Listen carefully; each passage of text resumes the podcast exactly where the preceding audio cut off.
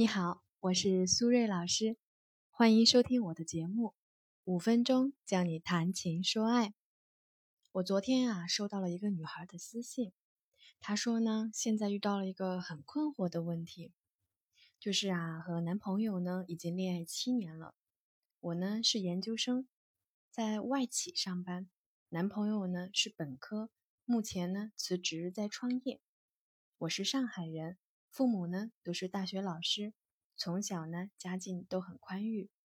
但是男朋友的家庭情况呢就很不理想。他的父母啊在农村，没有文化，没有工作，但是呢男朋友的性格非常好，工作能力也很强，而且呢也十分上进。最重要的是他对我很好，但是我一直不敢告诉父母我们交往的事情，害怕父母会反对。因为两个家庭的差距啊，确实比较大的原因，所以我很苦恼。请问苏老师，我们交往了这么久，自己呢也觉得很合得来，但是父母却不一定认同的男朋友，我们以后在一起会幸福吗？这个门当户对真的那么重要吗？在我们回答这个女孩的问题之前啊，我们先花一点时间来说一下，到底什么是门当户对？门当户对这个词，在古代呢，指的是木门对木门，竹门对竹门。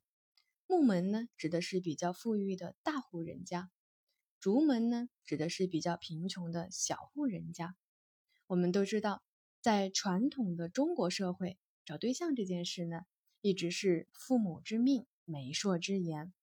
那个时候，父母和媒人主要考虑的择偶标准呢。就是门当户对，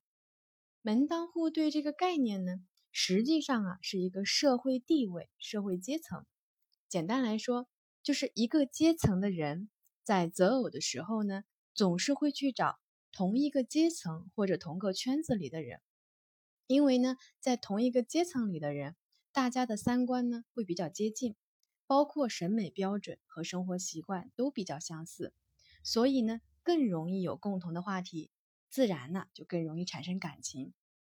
关于在择偶的时候到底应该怎么选，我们呢可以分成以下四种情况来分析。第一种，有爱又有钱；第二种，有爱但是没钱；第三种，有钱但是没有爱；第四种，既没有钱也没有爱。我们先说第一种情况。有爱也有钱，这是最理想的情况了。所以呢，这里我们就不多做讨论了。第二种情况，有爱但是没有钱，我相信啊，这种情况是很多人的困扰。但是我觉得呢，即便你们现在没有钱，但是你们可以通过共同的努力，慢慢的就会变得比较有钱。那在这个过程中，你们是有爱的，我相信呢，自然就会感觉到生活是很幸福的。第三种情况。有钱但是没有爱，比如说你直接嫁给了一个没有爱的有钱人，我觉得呢这个风险啊就高多了。虽然呢你一开始可能在物质生活上比较好，但是啊因为没有爱，你不会觉得很快乐。另外一方面呢，如果说这位有钱的对象万一啊将来出轨了，我相信呢有钱人应该也不是傻子，肯定呢早就做了财产保护。最后啊，可能你也分不了多少的财产，所以我觉得，如果是在有爱没有钱和有钱没有爱这两种选择里面，应当选择的是爱，把爱呢放在前面，把钱啊放在后面。第四种情况，既没有爱也没有钱，比如现在很多人呢到了适婚的年龄，被父母逼婚了，身边呢又没有很多的选择，心想。那就随便找一个能结婚的就行，但是呢，心里并不喜欢，物质条件呢也不好，这种情况下，婚后的生活呢可能就会非常痛苦，因为呢你们没有爱情，你也不愿意呢为他全身心的付出，也感受不到对方是可以跟你来共同承担婚姻责任的，所以呀，不管是生活的压力，还是生儿育女的过程，你一定都会觉得很辛苦。而且我相信啊，大家应该经常都能够在网上或者生活中听到很多人会抱怨婚姻生活不幸福。其实呢，我们仔细想一想，这个结果是不是和当初选择有关系呢？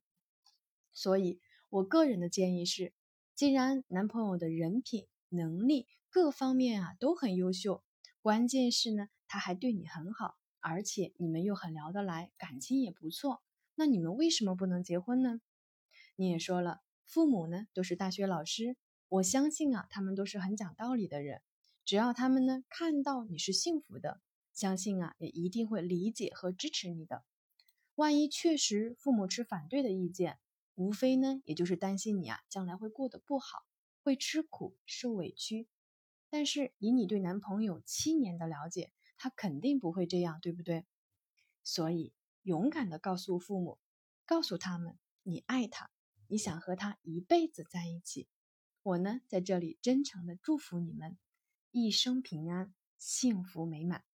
好了，最后我们再来总结一下吧。我觉得呢，在这个今天快节奏的时代，客观上来说啊，门当户对呢，确实是一个婚姻的捷径。按照呢门当户对的标准去找对象，有可能会用最短的时间，花最少的精力找到一个符合标准的人。但是在这个过程当中，感情这个因素我们一定不能忽略，因为呢。这是和将来你的婚姻幸福指数直接挂钩的，